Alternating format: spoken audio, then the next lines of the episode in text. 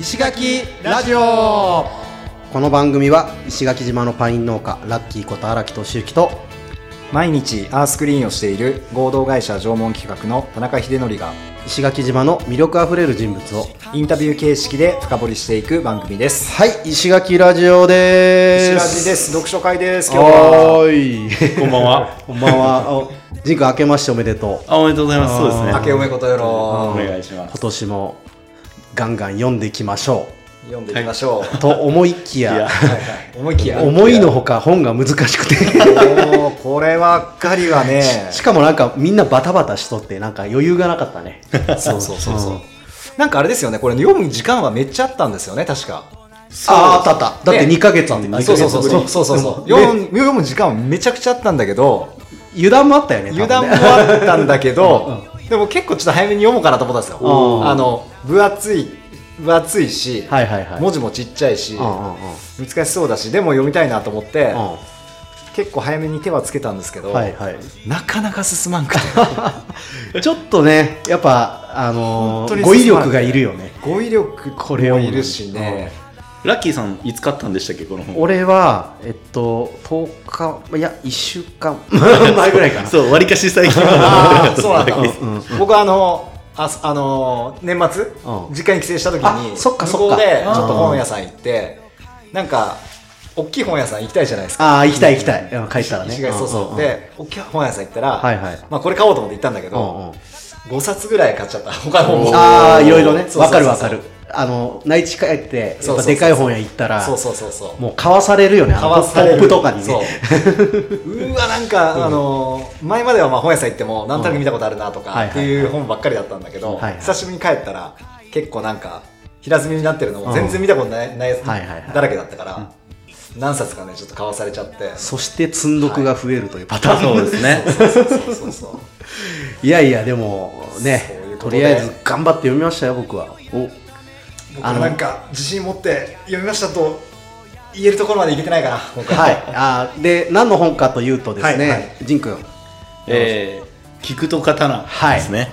ルーズ・ベネディクト。そうですね。うん。はい。まあ、これ有名な本だよね。そうですね。結構はい。その日本人を知るためのうん。このアメリカ人の文化人類学者なのかな、そうですね。うん。はい。がねあの日本に戦争に勝つために日本人を研究したっていう、あ、えっとね、これは戦争終わった後あに、終わった後なんだ。そう、統治するときにあ、統治するためか。そうですね。んうん。そんな。そっかそっか。すごいよねなんかね。いやでそうなんよ。結構難しくて。でこれ仁くんがさあのチャプター読みでって言ってくれたから、はいはいはい。それでなんかなんとか読めたってあー感じで。よかった。うん。うんで、まあ、それぞれ多分読んできたと思うんですけどそうですね。ちなみに俺は明治維新なんだけどおかぶってませんか？かぶってないですね僕は。ヒですね。僕はね、えっと、一番短い章どれかなってあーなるほど。お ーいや、いいですね。もうこれ本当にちょっとやばいと思って、はいはい。あの実はちょっとタイトル的に気になるところあったんだけど、うん。そこ読み進めてもちょっとこれ無理だなってなって。でも、うん。消去法でうん。一番その短い章にしようと思って、うん義理ほど辛いものはないっていうあとトラさんみたいな 義理の回にしました、うんうん14ページ。へえあ14ページな。そうそうそう。えー、あそんな短いんですね。そうそうそうそう。えジン君は？ジン君は？僕は僕はねでも言い出しっぺがゆえにちょっとはいはい。頑張らないとと思って、うん。頑張らないとっていうか、うん。えっと最初に第6章「うん万分の、えー、1の恩返し」っていうところを読んでですね、へでそこから、えっと、最初からバーっと読み始めてその次に、うんうんうんで3章まで読みました3章の途中まで読みましたね。なるほど。うーん。えいやいやいや。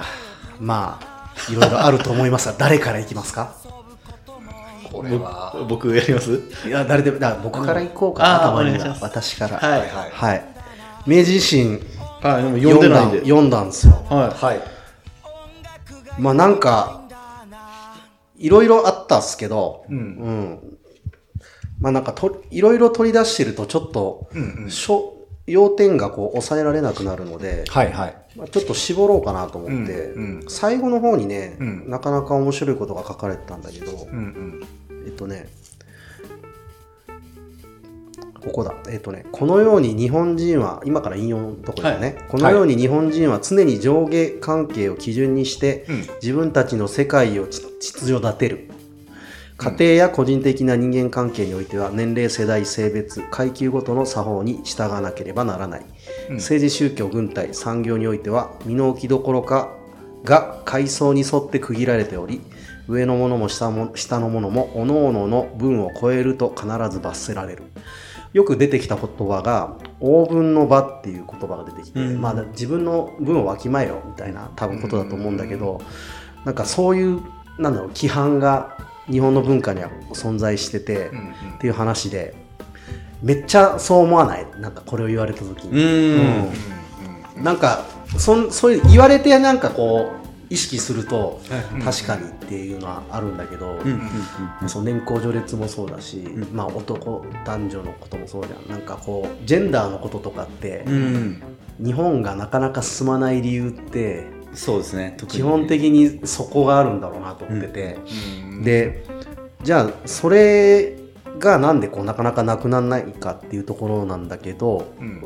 多分ね後ろにその答えが書いてあってこういうふうなあ立て付けというかそういう状況の方が日本人は安心感があると思ってる。うん。話。うんうん。とね、まあ、最大限の幸福が守られているという意味で安心しているわけじゃなくて、うん階層的な上下関係を正当なものとして受け入れているから安心しているっていう、うん。要するに、まあ、そういう決まりがあることでなんかこうそこに安心感を感じるのが日本人のこの特徴うんみたいな話だったと、まあか、俺は解釈したんはだけど。だから日本がその外国に対して例えば中国とか、まあ、東南アジアの方に領土を広めようとしてたわけでしょ、うん。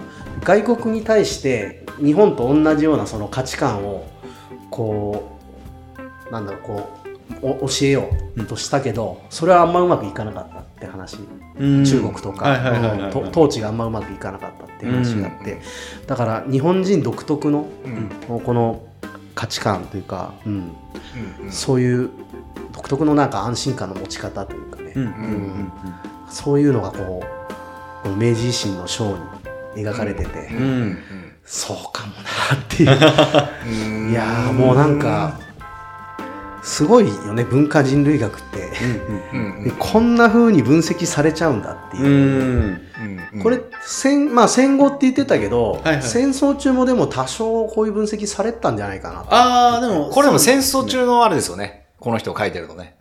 書いて、えっと、多分、あ、えっと、発表したのが戦後。あそういうことか。うんなんか多分、だから、時系列的に、うんうんあの、またがってるかもしれないですね。なるほどね。うんうんだけどこんな俯瞰う。んうん。俯瞰力の高い研究をね、うんされてたら、うん。そりゃ日本戦争勝てねえよなって。日本もやってたのかもしれないけど、うん。なんかあんまそういうのがこう表立って出てこないので、アメリカほどそういうふうにこう、うん見れてなかったのかなっていうか、うん。うん。うん。もうちょっとテンパってたのかな日本はっていうふうになんか読みながら感じました、はいはいはい。はい。はい。以上。僕もサクッと言っていいですか？あどうぞ僕も今、ラッキーさんもありましたけど、うん。この人、ルース・ベネディクトさん、うん。女性であることにまずびっくり。ああ女性なの？この人女性です。おーそう思ってなかった。うん。女性で、すげえ。はい。で、長谷川さんっていう方が訳されてるんですけど、うん。訳が難しいのかも、うね、その内容が難しいのか、うんとにかく難しいじゃないですか。で、えっと、この人、日本に来てなくて、うんこのことを、うんこの時代に書いてるっていう、インターネットもない時代に、これを書いてるっていうことが、ごめんなさいね、本の内容じゃないんですけど、うん。いやいやでもそういうこと書いてあったよ。なんか前の方にね、うん。あのーねそう。インタビューとかですごいうん。調べたみたいな。話、日系2世の人たちへのうん。インタビューやったりとうんか、うん。あとはその、えー夏目漱石の「坊ちゃんみ」みたいあなー。その英訳されて元々あはいはいはい。った日本の小説とか、あとは日本人収容所うん。からの報告書とか、はいはいそういったものがベースでこんな日本人のことについて事細かく書かれてるっていうのがいや本当にすごいなと思って、でもうやっぱり難しすぎて僕は本当に読めなかったんですけど、えっと、義理ほど義理ほど辛いものはないっていう、はいはいはい。うん。義理人情とかあるじゃないですか。あるね。義理、うんうん。義理って結構意識しますよね一応だから、うん、あの不義理なことはしないようにとかなんかそういうイメージはすごいある。よありますよね。あるあるあるでえっと義理ってどういう印象を持ってます？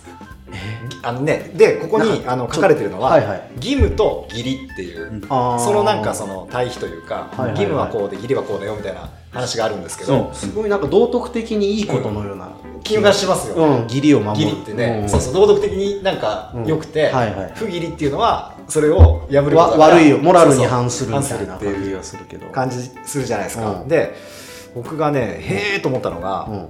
えっ、とまあ義理っていうのは、うん。えーまあ辞書的な意味合いで言うと、うん。物事の正しい筋道とか、はいはい。人として守るべき正しい道、うん。えー交際上の関係から嫌でも他人にしなくてはならないこととかまあいろいろあるんですけど、はいはいはえっ、と、えーぎ義理に関しては、いうん。えー義務っていうのと、うん。えー明確にこう分けられると。で、どういうふうに分けられるかというと、はいはい。義理は、うん。えー正しき道筋、うん。人の、えー踏み行うべき道、うんうんうん。世間への申し訳にはい。不本意ながらすること。うん。あ不本意ながら。そうそうそうそうそう。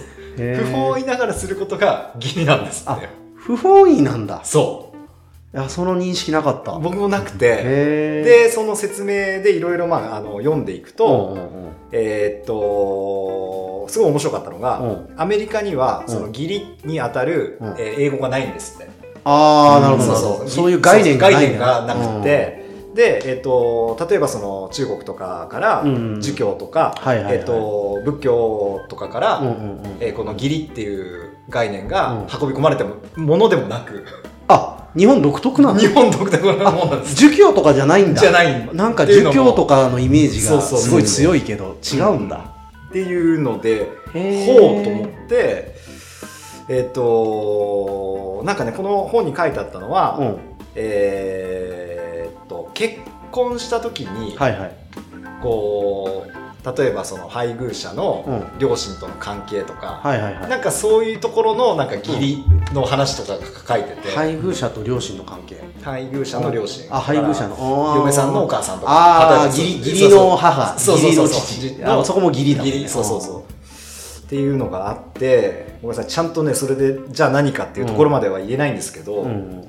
義理っていうのが他の国にはなく日本独特のものだった申し訳ない申し訳ないけどなけはい、とさっきのえっ、と不義えっ、あと不本意。不本意だ不本意。不本意。だけど日本人としては、ええ。ーあいつは義理を知らない人間だっていううん。恐ろしいこう非難を周りから受けないようえにあ不本意なんだけどあこう。対応していくみたいな。本意じゃないってことになってなんかでもそれちょっと違和感あるけどな俺あそうですね。でもうん多分、ん。これあのもう一個前のうん。僕ちょうど読んでた万分の1恩返しのところで、えっとね、145ページなんですけど、うなんかえっと義理と義務をなんか表みたいなので分けて書いてあってへえ。なんかうん。えっとえー義務っていうものを成り立たせるために、うん。多分その義理の概念がなんか出たような感がああなるほど。義務って何かっていうと、うん。もう、えっとえーあ逆にその義理って、うん。えっと、誰かからこう何かしてもらったから、うん。それに対して、えっと、同じ分返さないといけないはいはいはいはいもの。はいはい。で、えっと、義ちょっとあれやねゴーンと方向的なあーでもねあそれもね。そうですね。うん。なんかうん。女の話もありました。ね。ああそうですね。あったあったあった。そうだからその双方向的に、うん。言ったらだから今でいうそのお金やり取りするみたいな感じかもしれないですね。ああ物とお金。まあ等価交換交換可能なもの。のそうですね。うんで、えっと、義務っていうのは逆にもう一方通行どんなに努力しても決してその全部を返しきれず、うん。また時間的にも、えっと、無限の義務っていうのが義務とそうだよね。呼ばれてて、あー一方通行だね。そうだね。ですあー。それが、えっと、中ってあの、えっとえー中堅八項の中はいはいはいはい。が、えっと、天皇法律日本国に対する義務っていう。うん。ああそうなんだ。だから天天皇から、はもう、えっと、いくら、えっとえー自分が努力しても、うん。もう返しきれないほどうの恩を受けているから、うん。えっとえーずっとその奉公しないといけない。あもう受けてることになってんだもうもうなってる。あのそうです生まれた瞬間から生まれた瞬間からだもんねそうですねであとはその公えー親孝行の公で、うん。なんか両親だったり祖先からも、もうその、えっと問答無用で、はいはいはい。えっと恩を受けているから、えっと一生返し続けないというか、うん。もう一生それをやり続けないといけない。みたいなのがここでいうその義務と義理っていうのがあ多分。こっちにも出てくるんだね。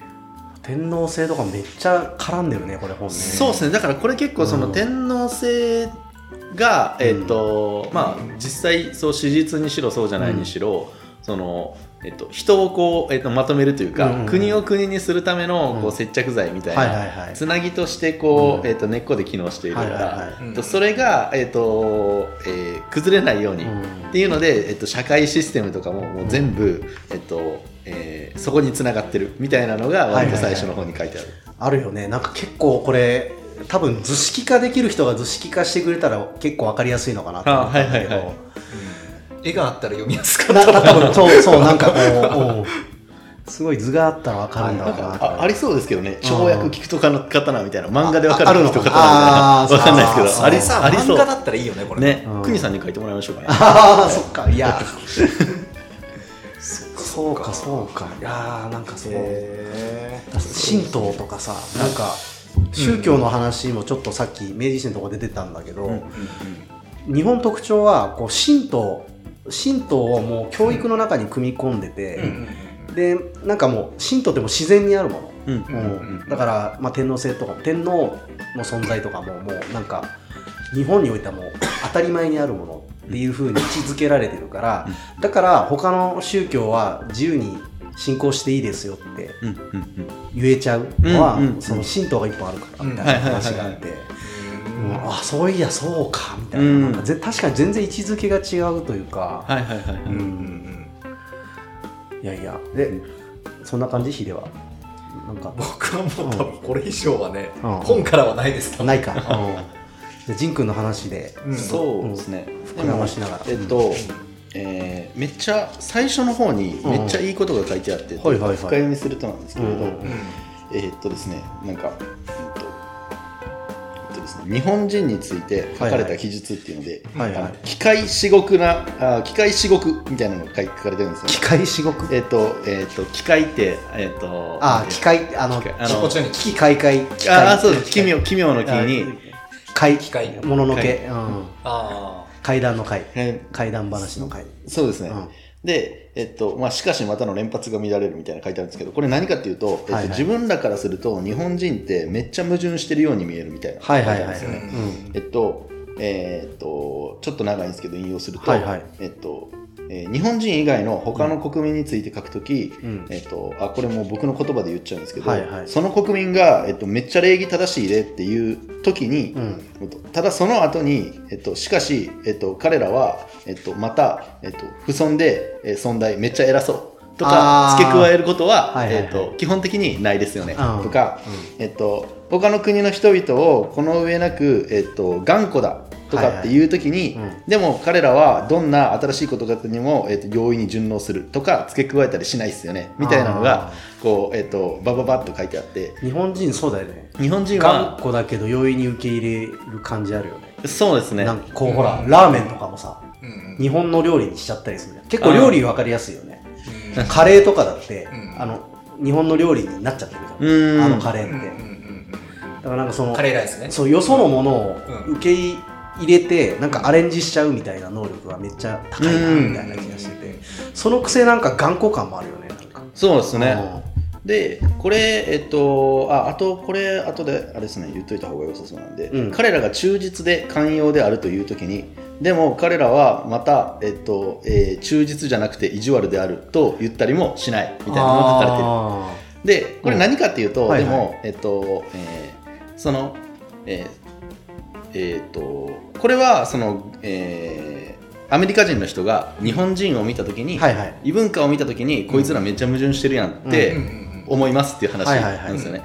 うんでその後に書かれてるのはでも、えっと、日本人のその、えっと、文脈、うん。日本人めっちゃ矛盾してるように見えるけれど、うん。その奥にある文脈っていうものを、えっと、理解すればその見え方が変わってくるんじゃないだろうか、うん。みたいなことが書かれてるんですよね。最初仮定ししてこれからその調べていくけどみたいな。だから、うん。もっと知ることで分かるはずみたいな。そうですね、だから表面的にめっちゃ矛盾してるやんみたいなのって普通に対人関係でもあるじゃないですか、うん。あるあるあるでもなんかそれってそもそもなんか判断基準が違うからみたいな、うんそうなんだよね。話。ねえー、とだから、えー、と何重視のこう OS を積んでるのかが違うから、はいまあ、OS が違うんだよなそうですね。基本的に、うん。っってあの普通に今に通じるめっちゃいい話やんとすごく思った。うん。っていうはいはい目でだからすごいこのあのリベラルアーツの教科書だと思ってこれを読むと多分すごい楽しくそうだよね。そうね。なんか日本人のことについて書いてあるけど、なんか、えっ、とアメリカ人の同じようなことを、うん。そうですねあの自分から見たら、うん。この人から見た日本ってこの日本って自分から見たら、えっとどういう人間なんだろうみたいなのを考えながら読むと結構あの、えっと柔らかく読めるのでおすすめです。っていうのと、うん。そうですね。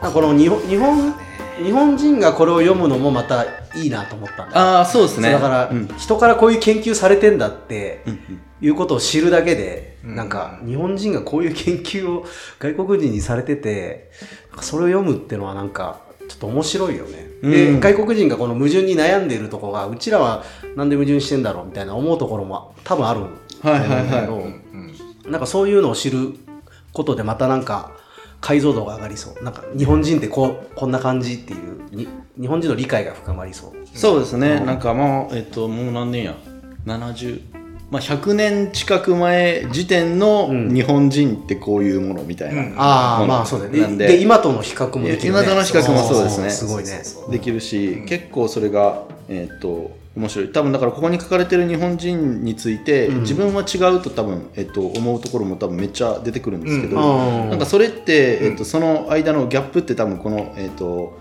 この時点から、うんうんうん。えっと、今の自分になるにつれて、うん。こう何かしら、えっと、社会が変わったのか、うん。ね。みたいなのうん。の影響を受けてるはずだし、はいはいっていう目で見ると、うん。あのえー日本人に何が起こったみたいなのを考あなるほえると結構楽しい。妄想しながら読む。そうですね。でもこれ本当に読めたらめっちゃ面白いと思うんですよ。これを読読み解くだけのちゃんと理解できる理解できてそうそうそうそうそう。そうこれが多分僕この本を、えっと、うん。覚えてたのはこれ多分高校の教科書に載ってたんですよ。ああそうなんだ。なんか罪の文化と恥の文化みたういな。が教高校の教科書に載ってて、うん。で僕高校の時なんか結構あの授業中別のページ読んでたりとか多分してた時に発見した。へー。あそうなんだ。なんですけどよく覚えてる。多分高校だと。であ、そうなんやって思ったんですけど、うん。結局授業でやらへんかったから、うん。もったいなと思って、うん。あれだったんですけどなんかそう多分教科書だったと思う、うん。でうん。なんかえっ、と日本人の善悪と、うん。そのうん。西洋人特にキリスト教圏の人たちのはいはいはい。善悪が、割と違うみたいな、はいはいはい。そのうん。えっとで、えっとその西洋人は、うん。えっとえーどっちだ？罪。うんの、えっと文化があるから、はいはいはい。えっと神に対してこう罪を犯しているうん。みたいな判断基準によって自分の行動を宣言したりとかするけれど、日本人は、えっと、恥の文化なので、うん。えっと、周りの人々が自分のことをどう見るかによってなるほど。行動を律するみたいなのが書かれてたのが一番最初でそれうんどこに出てくるんかなと思いながら読んでるんですけどまだ出ない。あ出てこない。そうそう。あそれは覚えてんだよ。えそうですね。その部分は覚えてて、うん。でも章立てを見てもどこにその話が出てくるか分かんないんで、うん。一応僕は全部最後まであのこいつを見とる気持ちで読むしかない。今3章まで。そう。ですね。僕もまとめのやつをちょっとカンニングしようかなと思ってネットで調べてみて見た時にうん。その恥の話が出てたからでも自分にはその余裕ねえなと思って。いやでもあるね。確かに。その教会とかってだって基本懺悔うん。する場だもんねなんかそうですね。ねうん。だけどそっか日本はやっぱそう周りだよな。ここうん。うん。言われるとなんかすごい。確かにっていう感じだね。だ本当本当は全部読めたらいいんだろうけど。うん。本当にね。まあでもだから結構最近そのなんかうーんとなんだろうえっと日本なんかもう終わってきてるみたいな割とうん。あると思うんですけど、うん。それって多分なんかこう、えーいろんな、えっと、日本人の持っているらしいその特質と,、うんうん。えっとで他の地理的な条件とかと、今の状態があんまりこうマッチしてないっていうことなんだと思うんですけれど、うん。その50年前のこの日本人がどう思われてたかを観察したら、うん。あ日本人のなんか今いけてないって言われる特性ってこういうところから来てるんだっていうのが分かればそこを解釈し直せるはずなんですね。直せばいいんだよね。そうですね。